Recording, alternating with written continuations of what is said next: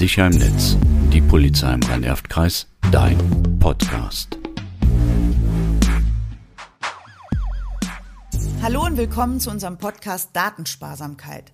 Mein Name ist Martina Rautenberg und ich arbeite bei der Kriminalprävention. Hallo Anna, schön, dass du heute wieder dabei bist. Ja, gerne. Hallo. Unser heutiges Thema klingt ja erstmal hm, langweilig, ist aber total wichtig. Es geht um unsere Daten. Also mit Daten sind alle möglichen Informationen von uns gemeint, sowas wie Fotos, Telefonnummern, Adressen, deine Schule und so weiter. Und damit nicht jeder im weltweiten Internet alles über dich weiß, sollten diese Daten geschützt werden. Aber manchmal muss man doch bestimmte Daten angeben, also wenn ich zum Beispiel irgendeine App oder ein Spiel herunterladen will. Ja, das stimmt. Manchmal muss man das. Nicht nur bei der Anmeldung gibt man bestimmte Informationen von sich preis, nein, man gibt der App auch Berechtigungen. Und durch diese Berechtigungen hat die App, das Spiel oder der Messenger quasi Zugriff auf unser Smartphone und damit auch auf unsere Daten. Zugriff auf mein Smartphone? Ja, nehmen wir mal als Beispiel WhatsApp, weil das ja die meisten haben. Haben in unserer Klasse auch fast alle denke ich mir. Also WhatsApp hat aktuell 45 Berechtigungen an unseren Smartphones. Die können schauen, wann du online bist, wie oft du online bist, welche Apps du sonst noch nutzt, deinen Standort, deine Kontakte, die Fotos aus deiner Galerie. Dein Mikrofon kann ohne dein Dazutun eingeschaltet werden und, und, und. Wirklich? Ganz schön viele Informationen. Ich will doch nicht, dass WhatsApp meine Fotos sieht. Ja, wenn du WhatsApp nutzt, musst du den Nutzungsbedingungen zustimmen. Sonst funktioniert die App nicht. Und wenn du zustimmst, gibst du denen automatisch die ganzen Berechtigungen. WhatsApp kostet ja auch nichts. Daher der Spruch, wir bezahlen mit unseren Daten. Und das dürfen die. Ich will das denen doch alles gar nicht geben. Ja, aber in dem Moment, in dem du diese Nutzungsbedingungen ähm, ja, bestätigst, zustimmst, willigst du ein. Also das, was sich keiner durchliest, ist ja schon ganz schön fies. ja, deswegen, man sollte es sich durchlesen. Ne? Oder auch Apps, die du nicht mehr benutzt. Ne? Also, ja, schmeiß die runter. Ne, wenn Apps zu viele Informationen von dir wollen, ähm, dann haben die auf deinem Handy eigentlich nichts mehr zu suchen. Ja, also du kannst ja mal nachgucken, was haben die für Berechtigungen. Ich kann dir mal ein Beispiel nennen. Ich hatte zum Beispiel so eine Wecker-App, die wollte Zugriff auf meine Galeriefotos äh, völliger Blödsinn. Was wollen die mit meinen Fotos? Und dann? Dann habe ich sie vom Handy äh, entfernt. Muss ja nicht sein.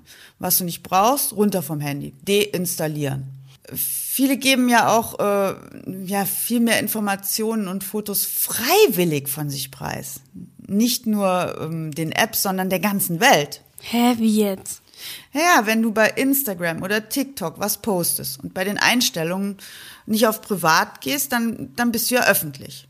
Das heißt, jeder kann die Fotos oder die Videos sehen, die du hochgeladen hast. Die Leute wissen wohl nicht, dass man sich auf privat stellen sollte?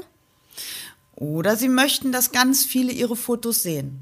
Manche brauchen so eine Bestätigung, wollen Feedback oder Follower. Genug Influencer leben ja davon. Mhm. Natürlich sind die Feedbacks aber nicht immer nur positiv. Viele werden auch gehatet oder gemobbt. Bedenke, was du einmal ins Netz gestellt hast, das lässt sich nicht rückgängig machen. Andere können es schon verbreitet haben. Das Netz vergisst halt nichts. Irgendwann findest du einen TikTok von dir vielleicht peinlich und dann bekommst du es nicht mehr aus dem Internet. Ganz schlecht. Habe ich schon mal. Beitrag hochgeladen und eine Woche später wieder gelöscht. Ja, du denkst, es ist weg, aber jetzt weißt du nicht, ob andere das schon bei sich gespeichert oder geteilt haben. Ja, und TikTok hat's ja eh. Andere könnten auch deine Fotos runterladen und sie für ihre Zwecke, also kriminelle Zwecke nutzen. Auch deinen Namen, Adresse und so weiter. Stell dir vor, in deinem Namen werden andere beleidigt, ja, oder es wird was auf deinen Namen im Internet bestellt und nicht bezahlt. Es gibt so viele Möglichkeiten des Datenmissbrauchs. Das macht mir Angst. Brauchst du aber nicht haben. Du bist ja jetzt aufgeklärt darüber. Und dann kannst du dich auch vor sowas schützen. Was ich dir auch empfehlen würde, nie mit deinem richtigen Namen in Chats, Foren oder Messenger unterwegs sein. Ja, also denk dir einen guten Nickname aus. So einen Spitznamen. Einen Namen, aus dem man nicht schließen kann, dass du die elfjährige Anna bist. Also nicht Anna 11 nehmen, wenn ich einen Account bei Snapchat oder Insta nutze? Okay. Ganz genau. Wir hatten ja auch schon mal über Cybergrooming gesprochen. Also diese Pädokriminellen, die sexuelle Kontakte im Internet zu Kindern suchen. Die wüssten nämlich direkt, wie du heißt und wie alt du bist. Ja, ich weiß, das wäre schlecht. Mhm. Also ein guter Nickname kann dabei helfen, im Internet unerkannt zu surfen. Hierbei ist einfach Erfindungsgeist gefragt. Den hast du, weiß ich. Ähm, ja, und natürlich auch niemals deine Adresse, deine Schule oder Telefonnummern im Internet bekannt geben. Ist klar. Je weniger Informationen über dich im Netz herumschwirren, desto weniger können Diebe, also im Netz sagt man ja Hacker, klauen und für ihre Zwecke nutzen.